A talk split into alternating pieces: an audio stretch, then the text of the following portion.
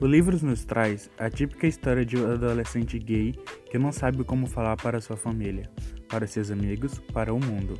Mas diferente da realidade, Simon se pergunta por que eu tenho que me assumir gay para as pessoas.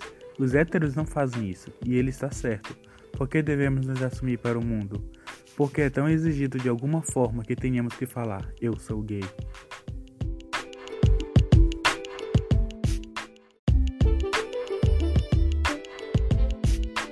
A história de Simon nos traz problemas adolescentes num contexto bem geral.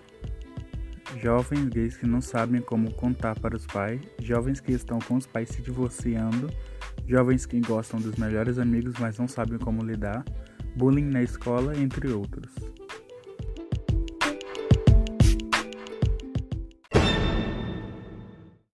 O enredo ainda debate o uso de redes sociais como essas ferramentas podem interferir no desempenho escolar. Como as redes sociais estão presentes em nossas vidas, como elas podem ser usadas para coisas positivas e coisas negativas.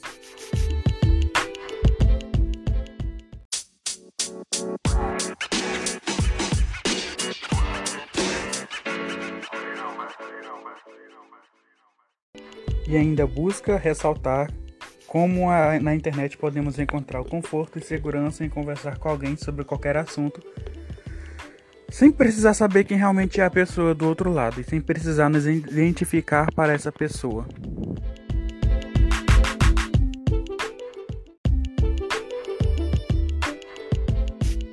Mas, fora o lado crítico que o livro debate, é muito contagiante.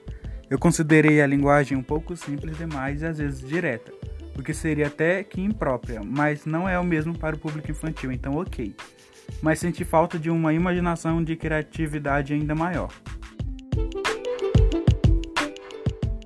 Não sei se eu já devo ter falado sobre isso aqui, mas eu acho que seria melhor vocês lerem o livro antes de verem um filme. Porque tem muitas cenas no filme em que eu considerei importante. No filme não, no livro. Tem muitas cenas no livro que eu considerei importante, mas não foram usadas no filme. Por quê? Isso a gente não sabe. Porém, fica à vontade de ter a continuação aí.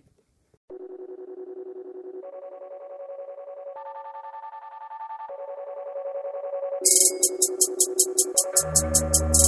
you.